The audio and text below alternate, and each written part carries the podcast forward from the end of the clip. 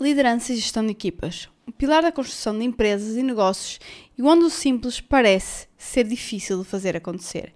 Neste episódio vou falar sobre 5 pontos que considero como bases para melhor gerir pessoas e com isso obter maior sucesso empresarial. Olá business lovers, meu nome é André Rocha, sou business coach e especialista em gestão e administração de negócios e este é o Business After Hours.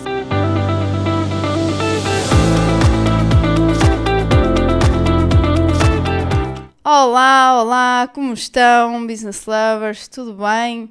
Estamos aqui num janeiro frio, é verdade. Não sei como está por aí onde vocês estão, mas por aqui continua bastante frio. É normal, não é? Nós é que já não estávamos habituados aqui ao, ao, ao frio de janeiro. E pronto, começa assim com frio, não é? Uma coisa, ou falar do tempo, que é aquele sempre desbloqueado de conversa típico. E para passar para o que é, não é? Hoje vamos falar de liderança. Liderança, um tema que muitas vezes é falado de forma superficial, não é? Parece que toda a gente fala sobre isto e que há umas técnicas assim que aplica isto, este tipo de personalidade, este tipo de, de ferramentas e que depois sai tudo certo. Ou talvez não, não é? Uh, a liderança é uma, é uma das áreas que eu tenho muito apreço é das coisas que eu acho que faz uma empresa realmente uh, de escolar ou não. Uh, porque uh, muitas vezes nós damos para esse tipo de vaneio, mas, mas é verdade.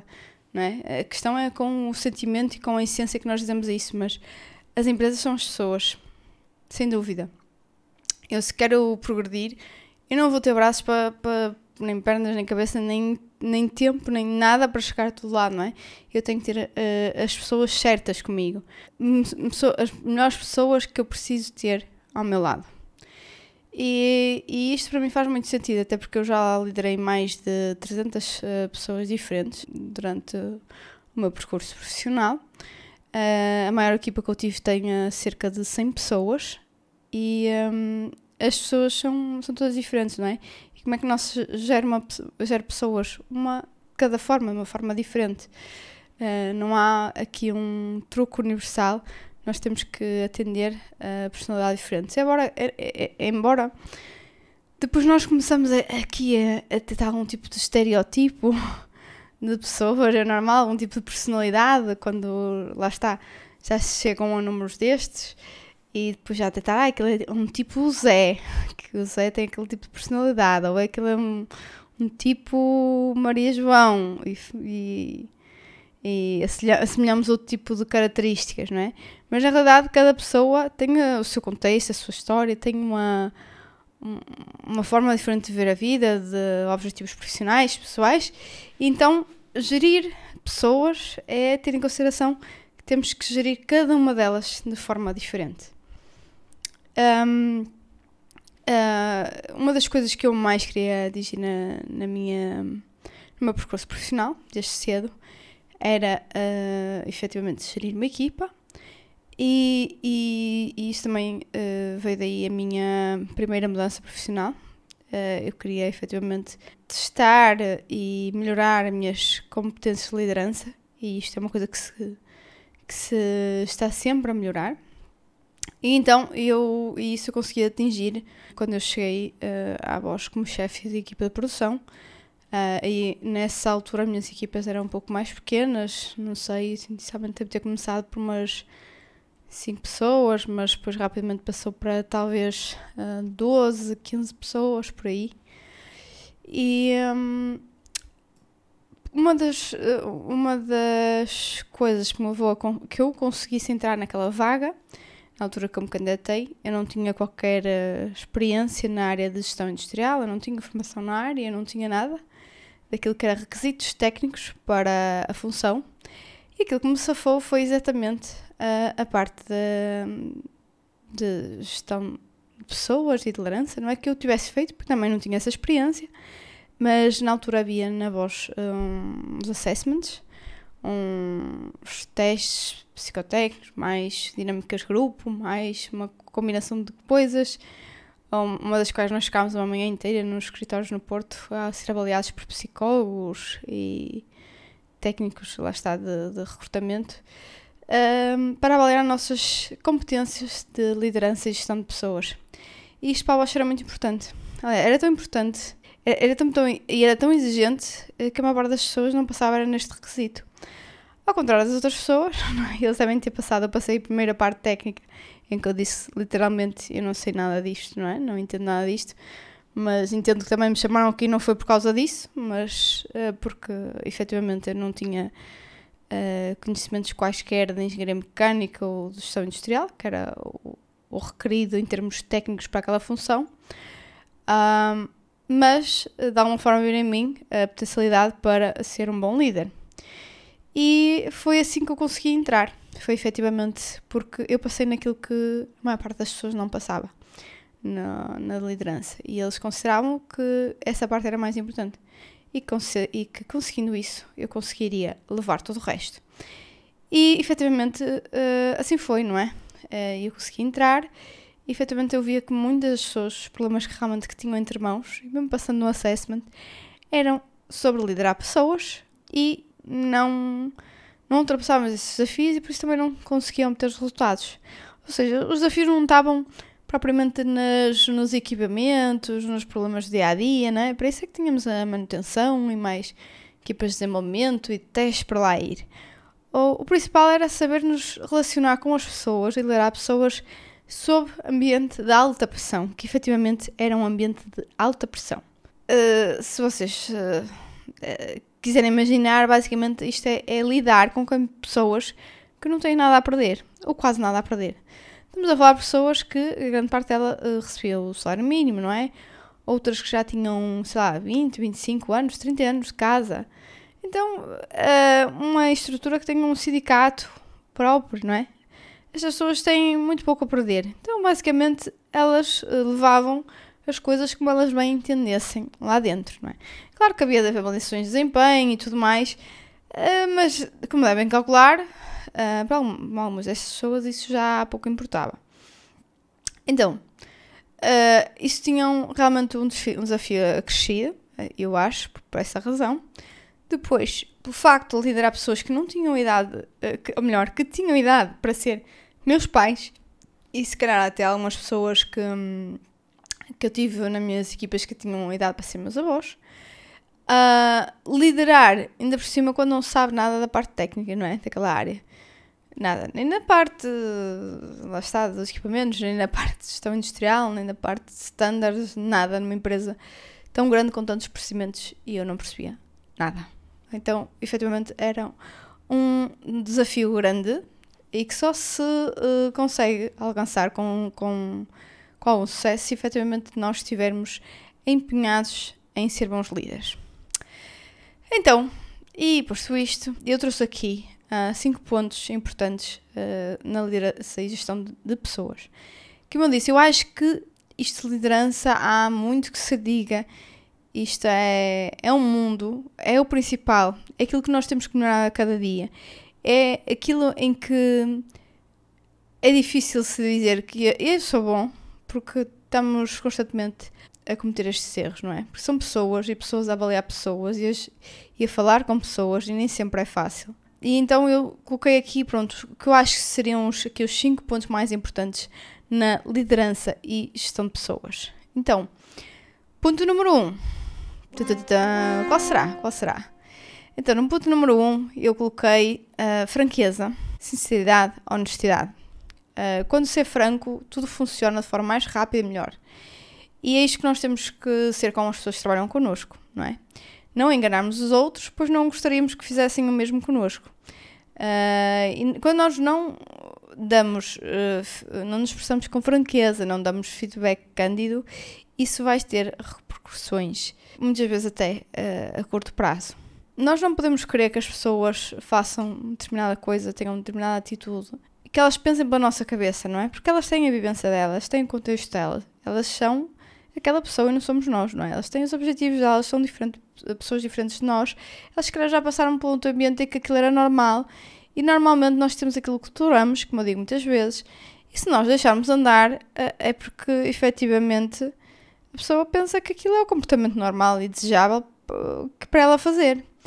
E, um, e por acaso tem aqui um, um exemplo que se passou há pouco tempo com um colaborador de uma, uma empresa para a qual nós cortámos uma pessoa e passaram cerca de dois meses e uh, a, a, empresa simplesmente chegou. Aliás, já foram dois casos destes.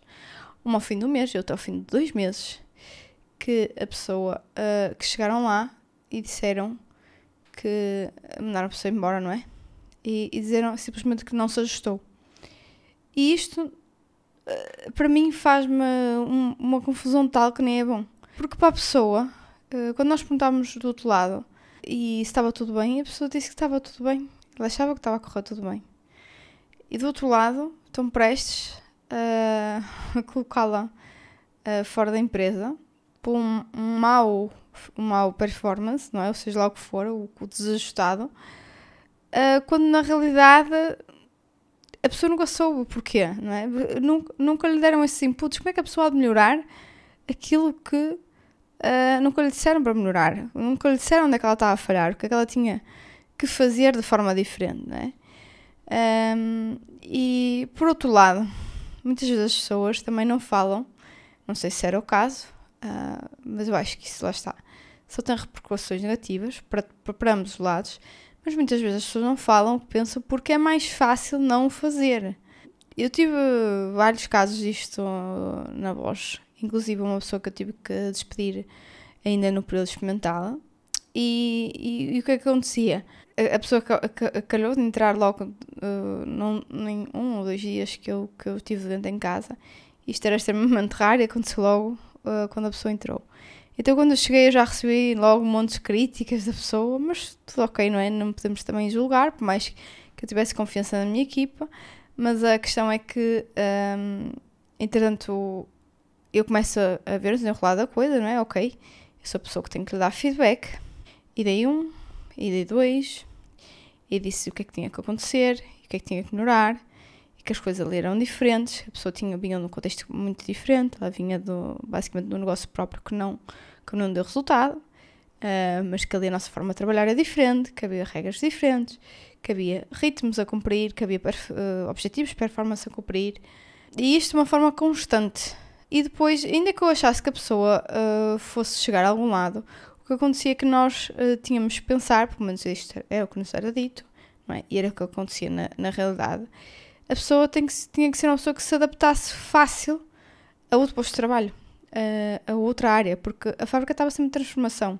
Eu dizia que aquilo era tipo a fábrica de Nova York. Eu, se fosse uma semana de férias, quando voltava, eu já não conhecia a fábrica, por onde eu passava antes já, já não era para passar, já tinha tudo mudado. Uh, então, quando é assim, num ambiente tão dinâmico, os colaboradores tinham de estar habituados a essa adaptabilidade, não é? A serem rápidos a aprender a, a ir para, para uma outra área e começar a performar em pouco tempo.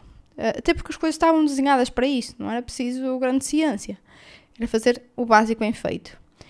Então, um, até que chegou o dia que, que eu disse: olha, tem que ser mesmo que ser, não é? Eu dei ali ainda algum tempo, eh, dentro do, do período experimental, aquela senhora sabia qual era, até que eu lhe disse que ela tinha que ir embora.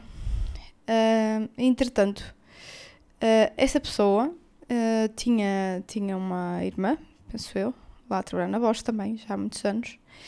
E, e eu lembro-me, eu na altura trabalhava no turno da manhã e depois, entretanto, o, à tarde, liga-me, já, já bem mais tarde, já acho que já não estava eu na fábrica e liga-me a minha chefe a dizer ah, e tal, porque esta pessoa veio aqui falar comigo, com a irmã, e a dizer que se esforça muito, isto e aquilo. E basicamente eu tive que resolver a forma, uh, de, uh, aquilo de forma muito prática. Então, basicamente, o que eu disse à minha chefe no dia seguinte é: ou ela ou eu. Porque se eu estou aqui para. Esse é o meu trabalho. Estar aqui para lutar pelo melhor da empresa, para ir buscar as melhores pessoas. Se eu não estou a ter essa coragem, que é o que os meus colegas, a maior parte das vezes, não fazem e não têm, uh, então não estou aqui a fazer nada porque eu estou aquilo. Eu, eu podia ter feito mais fácil, quero deixá-la ficar. E não arranjava esse problema todo. Mas para a empresa não era isso desejável.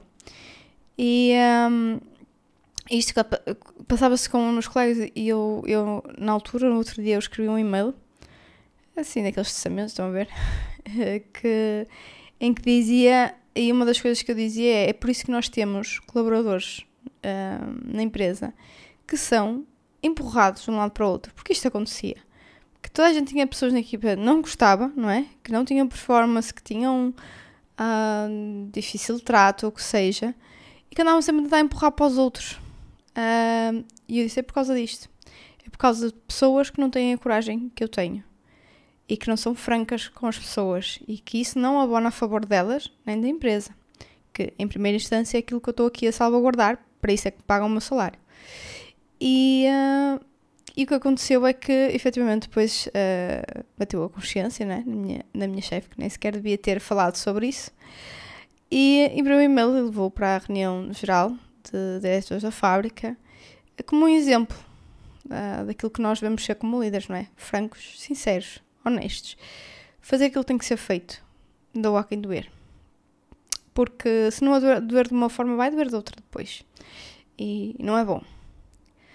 Bom, ponto. Número 2. Diferenciação. Então, tem de haver diferenciação para sermos justos. Isto é um termo muito falado por Jack Welch. Uh, o Jack Welch foi CEO da, da General Electric, tem 40 anos de carreira na General Electric. Um, é considerado um dos CEOs de topo do mundo, a nível mundial, várias vezes reconhecido como um dos melhores CEOs do mundo. E ele dizia mesmo isto que tem que haver diferenciação para sermos justos. É o que transforma, uh, e esta diferenciação é o que uh, transforma empresas medíocres em empresas fora de série. As empresas evoluem quando se diferenciam os medíocres dos normais e dos excelentes. Só assim é que se cultiva uma, uma cultura de excelência e de alta performance. É retirar quem não tem que estar, quem não está a agregar, e talvez no outro sítio agregue, ali não, mas uh, só estamos a trabalhar a nossa vida e a vida dessa pessoa se continuarmos com essa pessoa na nossa empresa. É isso que nós temos de fazer. Retirar quem não tem de estar. E Jack Welch usava também aqui por acaso também uh, nós usámos na Bosch esta avaliação para todos os colaboradores, que era uh, dividir uh, a população dos colaboradores, não é? Como se fosse uma distribuição normal. E então, o que é que já quase também fala, fala aí no, nessa avaliação é que, basicamente, nós teremos uh, 70% dos colaboradores que estão no meio desta distribuição normal, são aqueles colaboradores que cumprem o, para o qual, o designo para o qual foram contratadas. Temos 20% que são os colaboradores do topo, aqueles que fazem mais do que aquilo que é suposto para aquilo que foram contratadas. E os de fundo, que são os 10%, que são os colaboradores medíocres uh, e que efetivamente uh, não performam e não geram resultados. Como eu disse uh, já atrás, proteger colaboradores com mais desempenho negativo tem sempre, sempre repercussões negativas para ambos os lados. Não pensam que estão a fazer um favor e a ser mãozinhos com essa pessoa, porque não. Essa pessoa tem que uh, ir para um ambiente em que seja propício ao desempenho dela e que não é a nossa empresa. E a diferenciação vai recompensar quem merece. Quando nós não recompensamos quem merece, ela sai-nos para a porta fora. 3. Feedback e bons sistemas de avaliação. Para nós podermos diferenciar, nós temos de ter uh, bons sistemas de avaliação, certo? E gerir pessoas é sobre feedback constante e sincero. Fazer a avaliação de desempenho uma ou duas vezes por ano, idealmente duas, mas acima de tudo não é esperar pela avaliação de desempenho para, ou, ou do mês, quando se admite um colaborador, para lhe espetar com tudo. Dar feedback contínuo, constante, de como as coisas estão a correr. É na hora, porque a pessoa saiba, ok, eu não, não devo fazer mais isto assim, eu devo fazer daquela forma. Uh, não, não interessa dar, passado meio ano, a pessoa já nem se lembra, já fez aquilo 500 vezes, já nos prejudicou e ela própria quantas vezes, e nós estamos, uh, estamos ali a dizer depois de meio ano que aquilo aconteceu. Quer dizer, mais vale passar meio ano do que nunca dizer.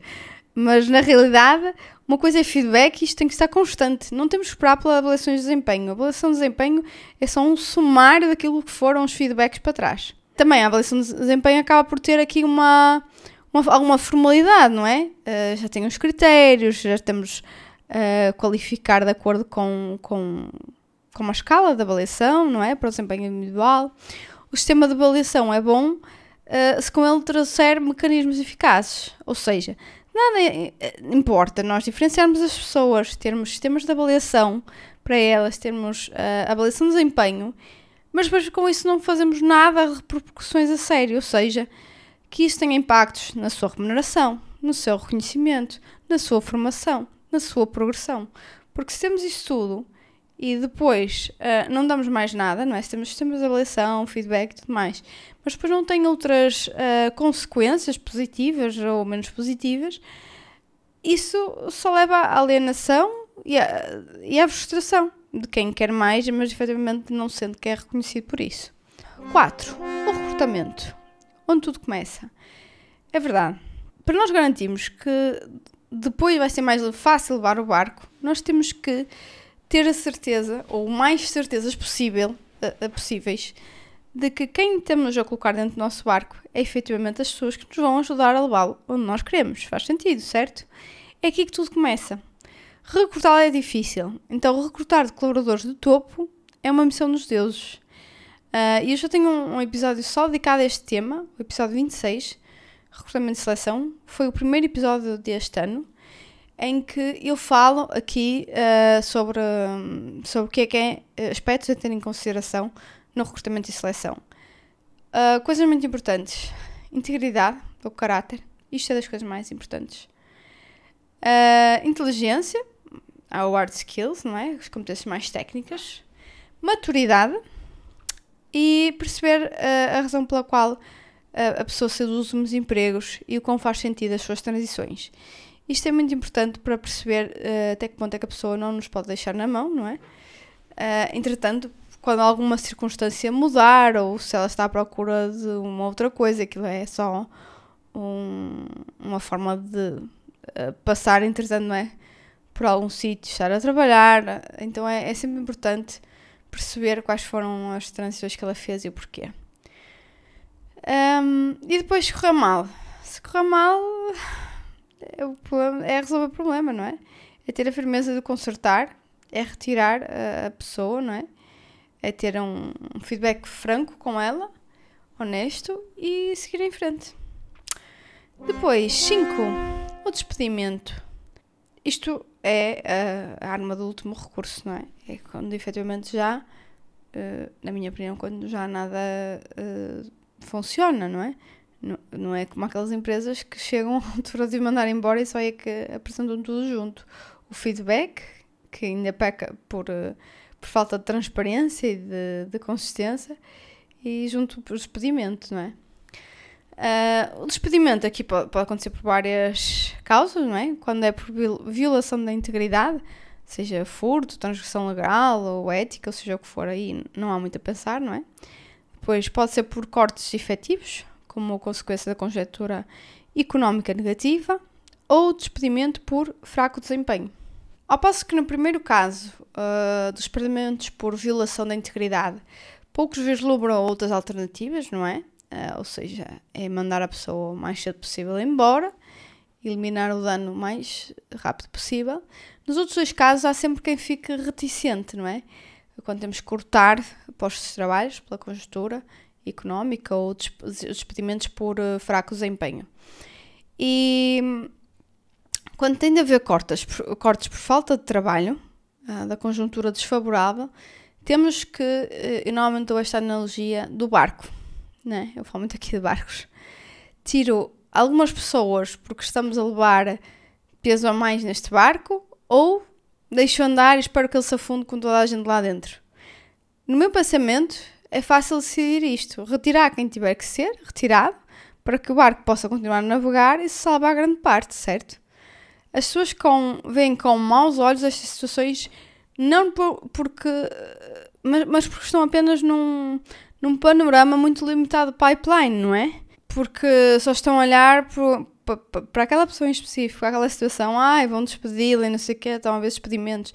Certo, mas quando isto acontece pela, pela, pela própria conjuntura económica, não é? Uh, isso, das duas uma, ou vai um, ou, vão alguns, aos poucos vão todos.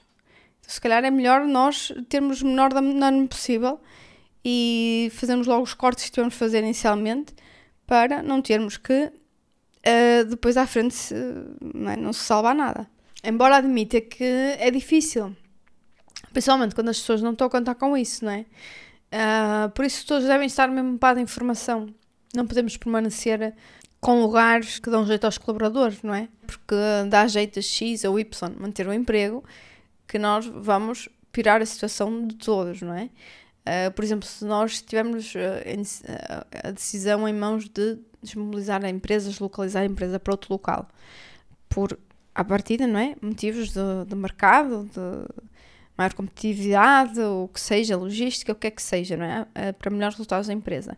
As pessoas não podem ficar chateadas, não têm esse direito, não é? A empresa é um estatuto privado e que decidiu, para bem de todos e, na, e, e até de, de, de, todos mesmo, não aqueles que trabalham na empresa, mas aqueles que possam vir a trabalhar, que efetivamente vai ter mais resultado se uh, localizar, por exemplo, a empresa para outro local, não é?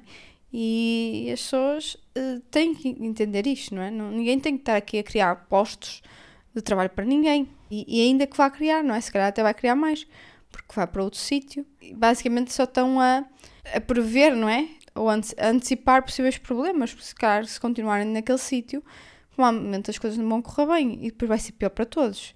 Por último, os pedimentos por uh, fraco desempenho.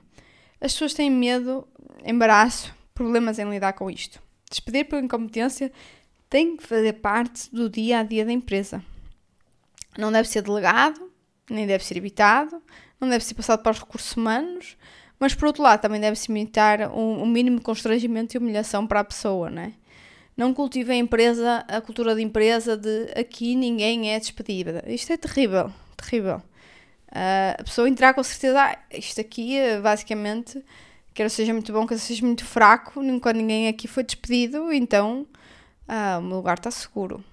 Isto é, é efetivamente muito mau para uh, o sucesso da empresa. O, o, despedimento por fraco desempenho nunca pode ser uma surpresa para o colaborador, por outro lado. Uh, se assim for, é o gestor que está a falhar, tal como naqueles casos que eu falei anteriormente. E de que maneira, não é? Porque não houve feedback. Porque é que a, a pessoa de repente disse: é lá, mas porquê? O que é que aconteceu aqui que eu não sei? Não é? E por mais que nós, para nós possa parecer óbvio, não podemos partir desse óbvio. Como eu digo, somos todas pessoas diferentes, uh, vivemos em contextos diferentes, temos personalidades diferentes e não custa nada. É o mínimo que nós podemos fazer pelas outras pessoas, é dar feedback sincero e isso resolve grande parte dos problemas. E estas foram algumas das ideias gerais que eu queria falar convosco sobre liderança e gestão de equipas, sendo que como disse, muito há para falar e aprender. Bons líderes acham sempre que têm muito para onde melhorar e trabalhar com pessoas não é de todo como abrir o Excel e trabalhar nos conceitos ou números, tem muito que se lhe diga. Eu sempre disse que as pessoas eram o melhor e o pior do meu trabalho.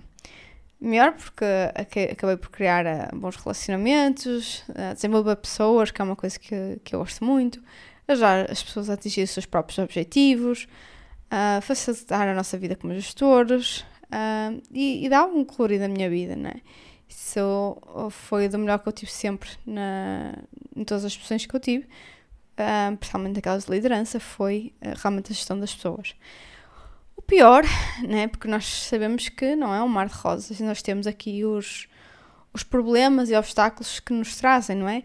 Algum tipo de atitude dos colaboradores, aqueles mais tipo sindicalista, os colaboradores de direitos, os das greves, ou do que só olham para o umbigo deles, só olham para aquilo que, que têm a receber dos direitos, mas não, não, não pensam em dar um pouquinho mais, não é? Mas, mas pronto, isso fica para um outro episódio. Bom, e assim chegamos ao final de mais um episódio do Business After Hours. Espero que vos tenha sido útil. Obrigado por estarem a ouvir. Espero ter-vos aqui no próximo episódio. E hoje a minha despedida é diferente. Tenho que vos alertar para isto. Peço desculpa.